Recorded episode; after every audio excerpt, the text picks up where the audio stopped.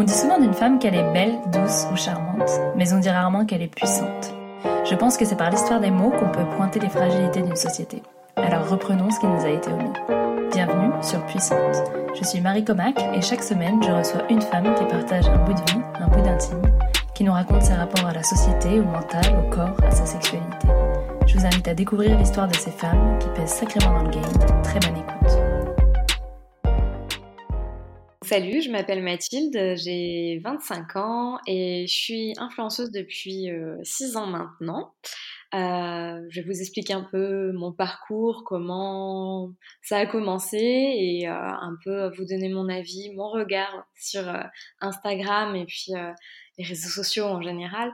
Donc moi j'ai commencé Instagram à l'âge de 19 ans, au tout début de mes études en fait. J'étais en licence de, psychologie et j'ai voulu commencer Instagram pour... en fait il y avait deux raisons. La première c'est que moi, je suis une fille assez solitaire. Enfin, j'ai pas une énorme bande de copines avec qui, euh, voilà, je traîne tous les jours et avec qui euh, euh, je partage 1500 trucs. voilà, j'ai quelques copines, des copines de fac, mais mais voilà, ça me manquait un peu de de pas pouvoir vraiment partager mes coups de cœur, mes trucs, voilà. Et la deuxième raison, c'est que moi j'ai en fait des problèmes de peau. Enfin, j'avais et oui, j'ai toujours un peu depuis, euh, depuis mes 10 ans en fait. J'ai eu de l'acné très très tôt et j'ai une peau assez problématique. Donc depuis mes 10 ans, euh, j'utilisais des produits cosmétiques, j'en ai testé euh, des, centaines, voire des milliers. Et, et donc voilà, j'ai toujours eu ce rapport à la cosmétique et donc un peu cette passion pour les cosmétiques, clairement.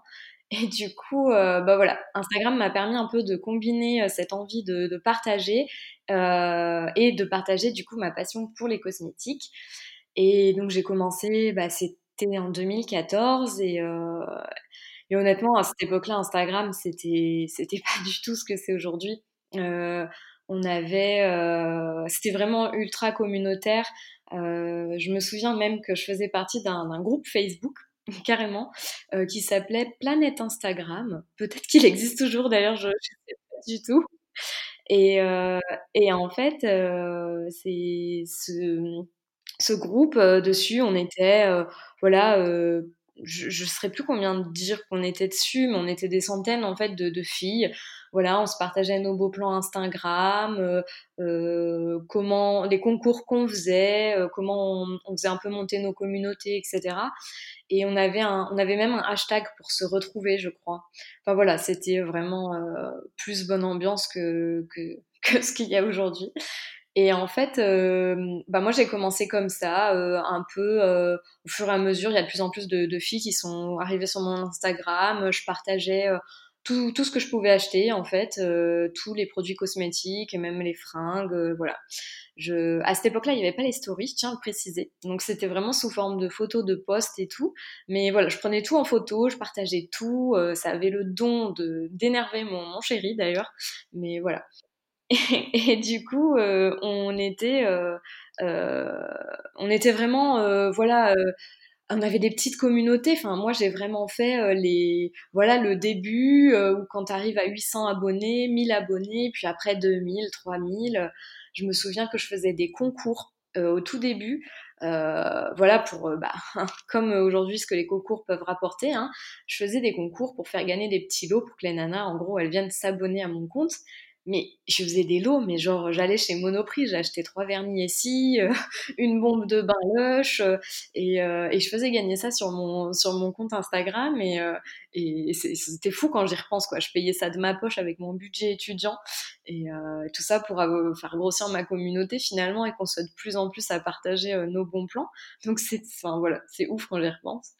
Et, et donc voilà, bon, petit à petit, Instagram a commencé un peu à évoluer et surtout c'est euh, en fait l'univers autour qui a évolué parce qu'il y a eu l'apparition des, plateformes euh, de mise en relation entre les marques et euh, les, influenceurs, notamment pour n'en citer que deux des plus connus, Octoly et Evency.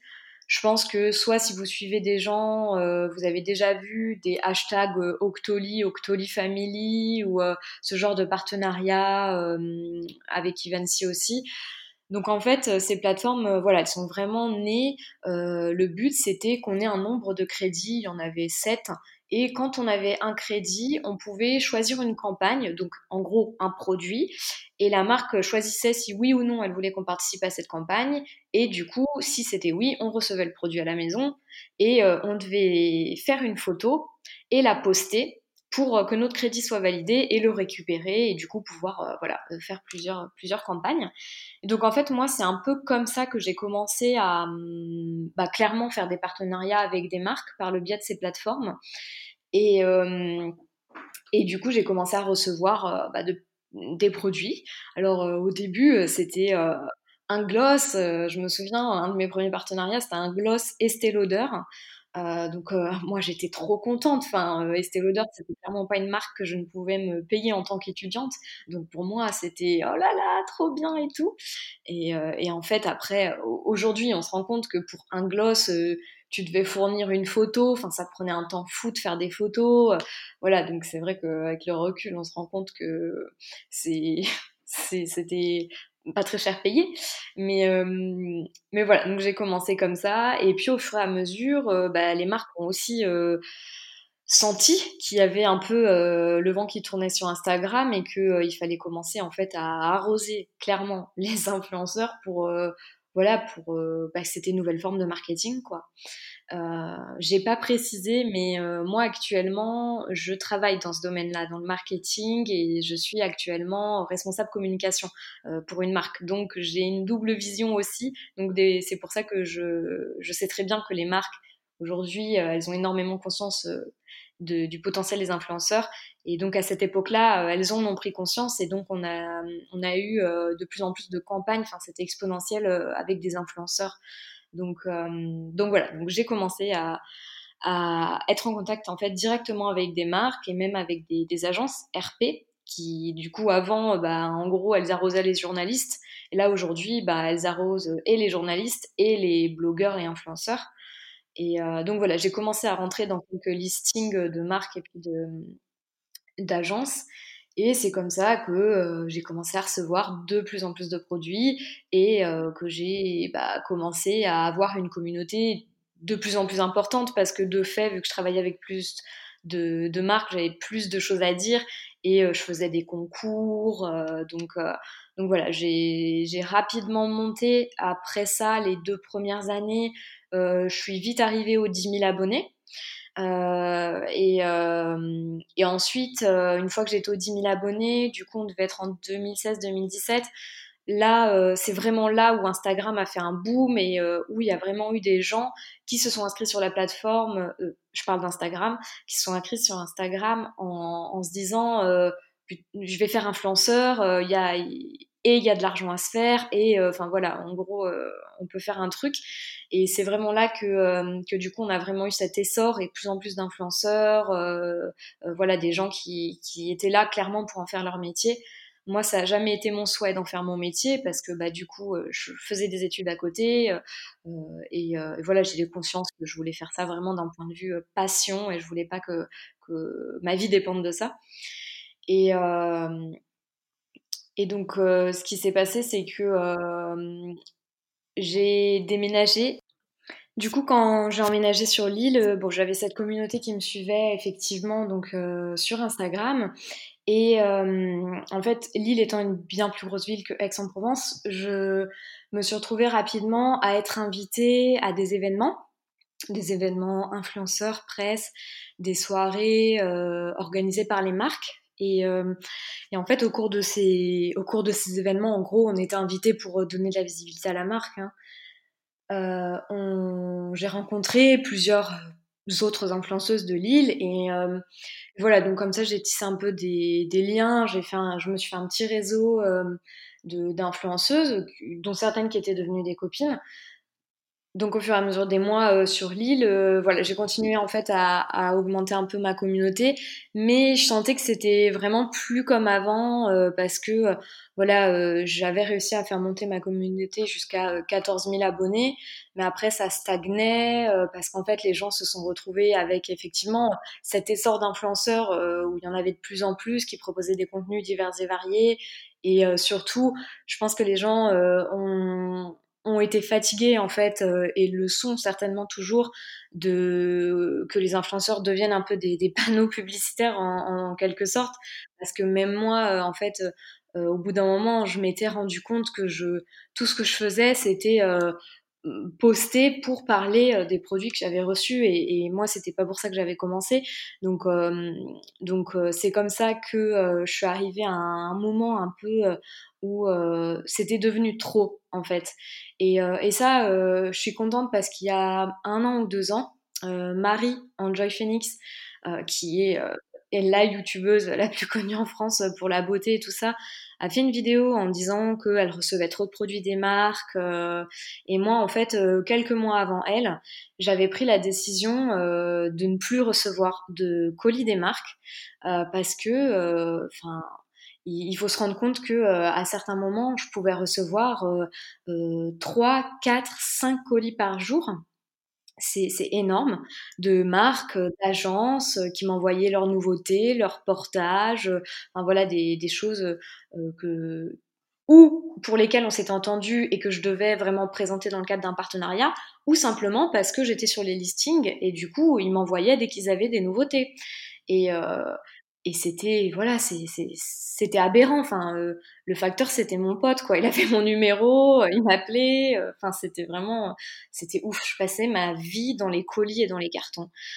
Donc à ce moment-là, moi, j'étais vraiment contente parce que moi, j'étais étudiante, donc bah, clairement, tout ce que j'ai reçu pendant ces années-là, j'aurais jamais pu me les offrir avec mon budget étudiante. J'étais, voilà, je recevais parce que je recevais des cosmétiques, mais je recevais aussi des vêtements, je recevais des montres, Daniel Wellington et compagnie, que tout le monde connaît.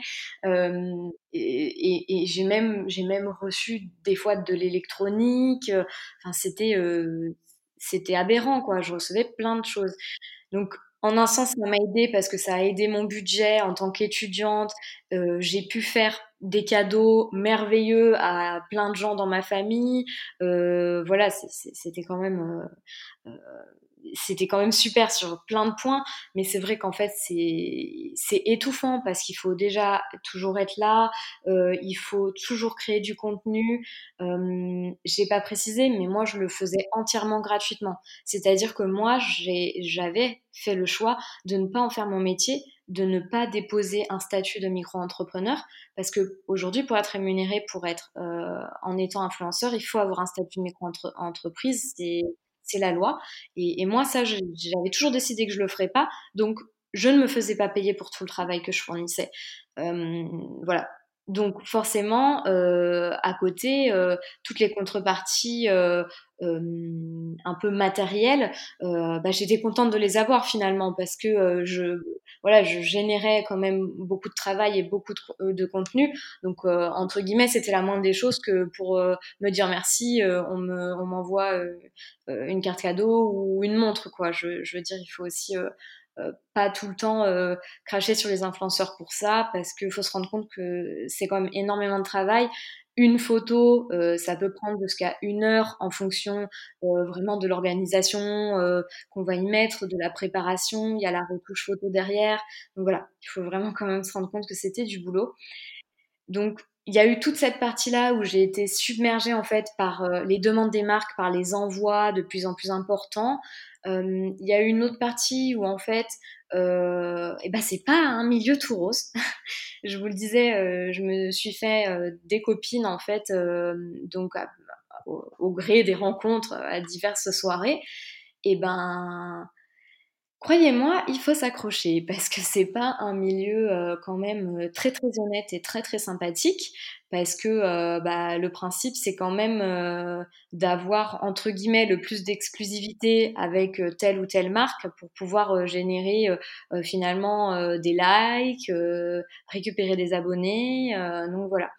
Donc c'était à qui aura le meilleur deal, à qui sera copine avec une influenceuse qui a un plus grand nombre d'abonnés.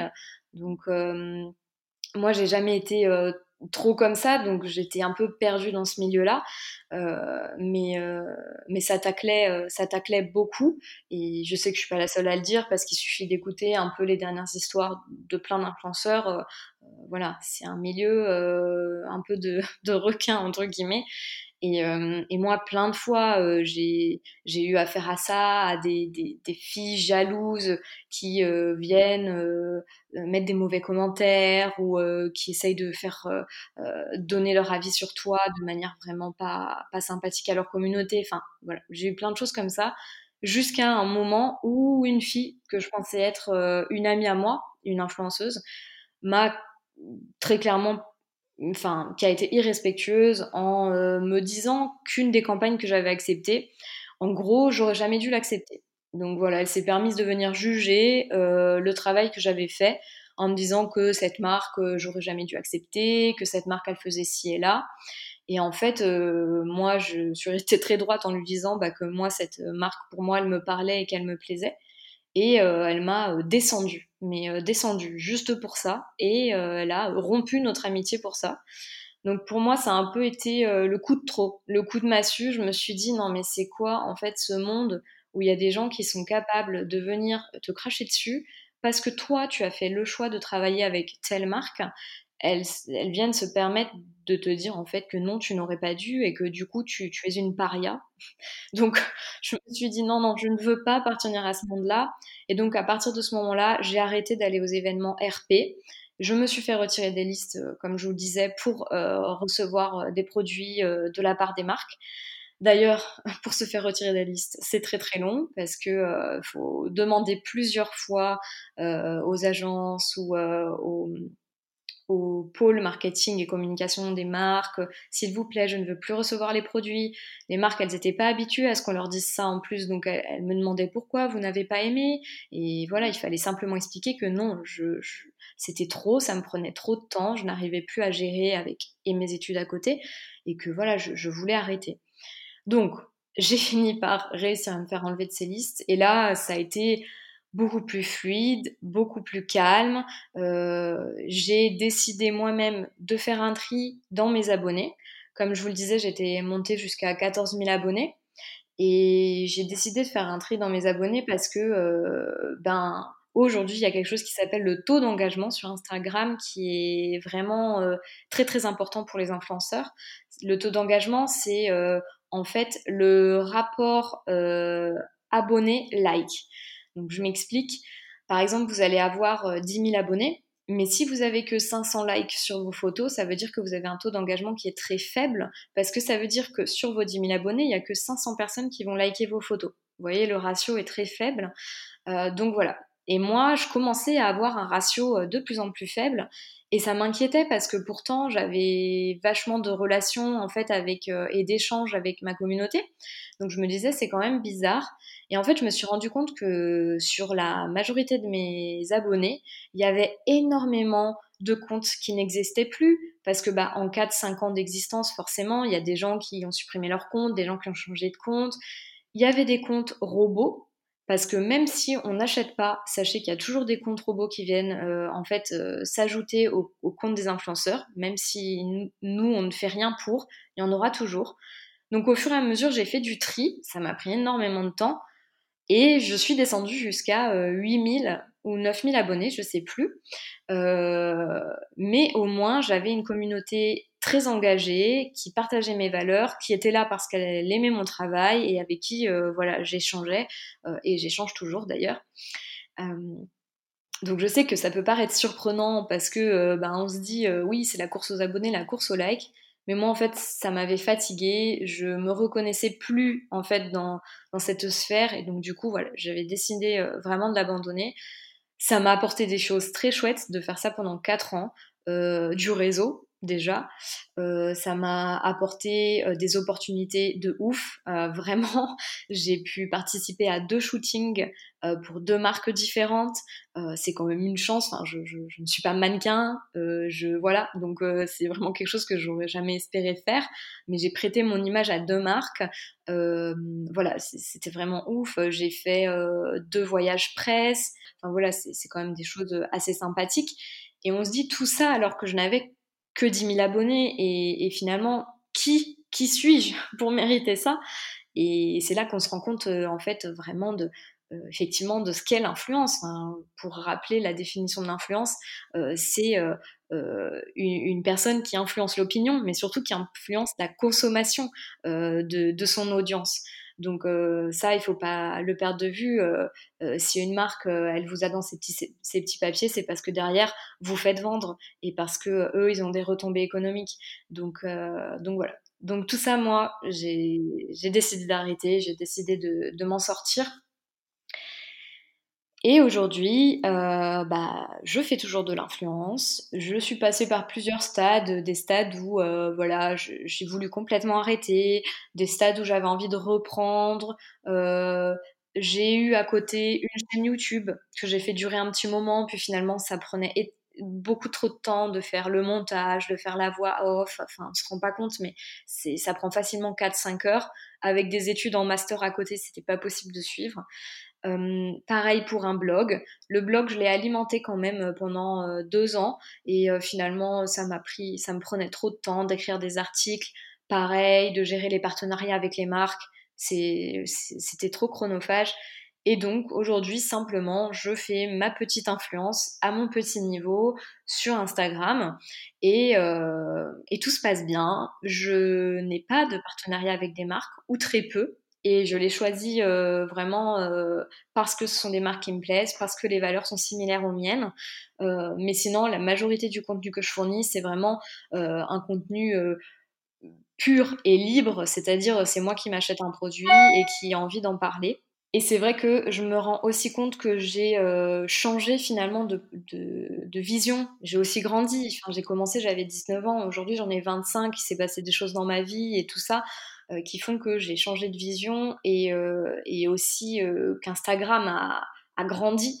derrière tout ça. Et d'ailleurs, a mal grandi, je trouve, parce que c'est chouette tout ce qu'on peut faire sur Instagram, c'est chouette que des gens puissent être influenceurs, partager leurs opinions, faire avancer les choses, parce qu'aujourd'hui, il y a de plus en plus de personnes qui sont activistes sur Instagram, mais c'est vrai qu'il y a tellement, tellement de, de, choses néfastes. Euh, voilà, hein, quand euh, j'ai pas d'exemple concret à citer, mais euh, il faut juste regarder ce, que faire, peuvent faire les candidats télé-réalité sur Instagram et puis vous aurez compris. Et justement, moi, c'est ça qui, me rend folle, c'est qu'aujourd'hui, Instagram, c'est devenu un réseau social incontournable. je veux dire, dès l'âge de 13-14 ans, j'ai une sœur qui a 15 ans aujourd'hui, qui est sur Instagram. Et je me dis, euh, quand on n'a pas le recul nécessaire, on est confronté à des choses qui sont difficiles à gérer. Euh, le rapport, euh, notamment aux femmes, le rapport au, corps avec cette hypersexualisation des photos. je parle, bah voilà, de toutes les, candidates de télé-réalité qui sont toutes refaites. Il n'y a pas qu'elles. Hein. Il suffit de voir les Kardashian et les Jenner et compagnie. je trouve que c'est c'est extrêmement dangereux aujourd'hui Instagram euh, et, c'est difficile euh, en étant une femme sur les réseaux sociaux aujourd'hui de trouver sa place. Euh, dans le sens où, en plus, quand comme moi, on fait de l'influence qui est plutôt liée à la beauté et à la cosmétique, on a tendance à être catalogué tout de suite comme une une superficielle, quoi, une nana superficielle euh, qui aime euh, le rose, qui aime le rouge à lèvres et les vernis. Et, euh, et en fait, ben, c'est pas ce qu'on est. Mais comme c'est ce qu'on a montré pendant des années, parce que c'est comme ça que finalement, ben, entre guillemets, on arrivait à vivre, on arrivait à avoir des partenariats, parce que les marques, elles nous utilisent que pour ça. C'est que pour montrer que le dernier vernis est sympa, que le dernier rouge à lèvres est beau. Donc c'est vrai que ça, c'est difficile. Et ça, ça a été difficile pendant, pendant quelques années, jusqu'à ce que, en, fait, j'accepte de me défaire de, déjà des préjugés que les gens peuvent avoir, parce qu'à la limite, euh, je m'en fous. S'ils pensent ça, c'est très bien pour eux. Moi, je sais ce que je suis et je sais ce que je vaux.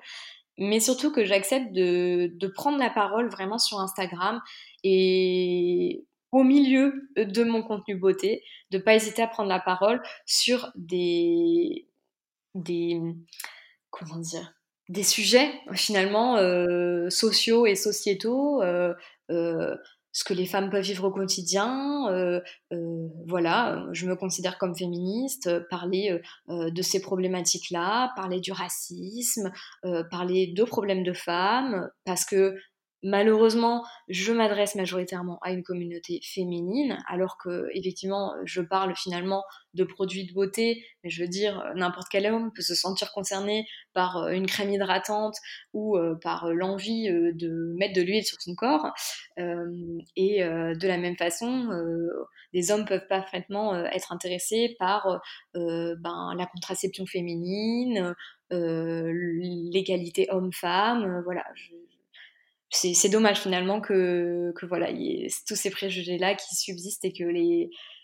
Voilà, c'est difficile de trouver sa place et de savoir euh, bah, réussir en fait à, à, à, doser, à avoir le juste milieu finalement entre euh, bah, finalement euh, voilà avoir envie de présenter ses derniers achats, les marques qu'on aime, la, dernière crème qu'on a utilisée, qu'on a trouvé sympa, et en même temps ben, d'être complète et en tant que femme en 2020 et finalement d'arriver aussi à parler de sujets un peu plus graves et importants euh, sur lesquels il, faut que ça bouge. Donc je suis très contente parce que depuis euh, vraiment l'année 2019, je trouve qu'il y a un très gros changement. Il y a plus en plus de femmes qui prennent la parole sur les réseaux sociaux par rapport à ces sujets-là. Et pourtant qui à la base bah, étaient comme moi, étaient là pour parler plus de beauté. voilà. Donc je suis vraiment très contente et j'espère que ça va continuer et que ça permettra de faire bouger les choses. Et c'est vrai que aujourd'hui, il y a encore trop de, filles et j'en vois autour de moi des influenceuses qui se sentent en fait euh, cantonnées à devoir rester dans leur place finalement d'influenceuses euh, lisses. Je, parle euh, comme ça parce que c'est le terme que j'utilise à chaque fois, d'influenceuses lisses, c'est-à-dire d'influenceuses qui est là pour vous parler de rouge à lèvres, euh, qui est là pour vous parler de crème hydratante, mais qui en aucun cas ne va vous donner euh, son avis sur la société ou sur ce qu'elle peut vivre, ou finalement, vous voyez, qui ne donne pas son avis franc et honnête. Et, ça, j'en connais plein, il y en a plein, je, je crache sur personne, mais simplement, vous pouvez vous libérer de, de cette image lisse. Euh, une femme en 2020, c'est pas juste une femme qui aime bien s'habiller, qui aime partager euh, ses achats euh, euh, chez Zara et chez Sephora. Euh, on est autre chose, j'en suis persuadée et j'aime à le croire. Et puissante me donne l'occasion de m'exprimer là-dessus. Donc voilà, je, je, pense que c'est très très important qu'on parle de tout euh, tout ce qui fait une femme en 2020, c'est oui, oui, oui, c'est les crèmes et les rouges à lèvres, parce qu'on va pas se mentir, la cosmétique, c'est important, c'est aussi important pour apprendre à s'aimer, apprendre à s'apprivoiser, euh, apprendre justement à se réapproprier son corps dans plein de situations, euh, mais euh, c'est euh, aussi euh, l'ouvrir sur certains sujets, sur la masturbation féminine, sur le port du soutif, sur le patriarcat. Donc moi, c'est ça qu'en fait, je, je, rêve de plus en plus de voir sur Instagram. C'est des filles qui, ont cette double facette-là et qui, qui vont pas hésiter, en fait, à, l'ouvrir et en même temps, euh, qui vont pas perdre de vue que si elles aiment le rose et les paillettes, elles ont le droit de porter du rose et de mettre des paillettes. Donc voilà, je, je sais pas trop finalement comment, terminer, mais euh, dire que hum, au final, euh, c'est. comment dire au final, aujourd'hui, être une influenceuse, pour moi, c'est pas péjoratif. Je sais que ce terme a été euh, vraiment euh, euh, abordé de façon négative pendant des années, parce que même moi, bah, j'ai mis très longtemps à avouer à mes parents que j'étais une influenceuse et que voilà, je parlais à des gens sur Internet. Voilà, il faut vraiment déjà se sortir de la tête que être influenceuse, c'est forcément euh, un aspect superficiel et négatif. Euh, non, aujourd'hui, euh, il y a énormément d'influenceurs activistes qui défendent la cause animale, qui défendent la cause des femmes. Voilà, je veux dire, vous pouvez influencer n'importe qui pour n'importe quoi, malheureusement, mais c'est aussi une bonne chose. Et si vous avez des choses à dire, prenez la parole. Instagram, c'est là pour ça. Et moi, je suis très, très, très contente que Instagram ait été là pendant ces années d'études supérieures. si vous avez fait des études supérieures, vous savez de quoi je parle. C'est pas facile. on n'a pas souvent du temps pour soi. moi, j'abordais dès que j'avais des soucis que j'estimais que d'autres personnes pouvaient avoir en fait, des problèmes féminins, la contraception, le stérilet, la pilule. Euh, des problèmes de règles qui font mal, euh, la masturbation pour faire passer les règles qui vous font mal. Voilà, tous ces sujets, je les aborde. Euh, j'ai abordé le sujet de la dépression parce que moi, je suis allée voir un psy pendant un an et je voulais que en fait, je voulais me dire que s'il y avait une nana derrière son téléphone qui était dans le même cas que moi, et eh ben, je voulais qu'elle puisse aussi se dire qu'elle n'était pas toute seule et que si elle avait envie de le faire, elle le fasse. Et finalement, c'est comme ça que, ben, un peu de cet Instagram beauté, euh, je suis passée à cet Instagram Mathilde à la cannelle et qui me ressemble à 200% et dans lequel je vais parler, bah, comme je vous le disais, et des crèmes et de ces problèmes-là. Et, et, finalement, ben, je suis contente qu'il y ait eu Instagram qui me permette de faire tout ce cheminement dans ma vie de femme. Je suis Mathilde, j'ai 25 ans et je suis une femme puissante. Merci d'avoir écouté ce témoignage. Si cela vous a plu, je vous invite à aller mettre la note de 5 sur 5 sur Apple Podcast et à diffuser cet épisode sur les réseaux pour toucher le plus grand nombre et inspirer toutes les femmes à embrasser leur puissance. Si vous souhaitez participer au podcast et partager votre histoire, je vous invite à me contacter directement sur hello.puissante.co. Merci infiniment pour votre écoute et à la semaine prochaine.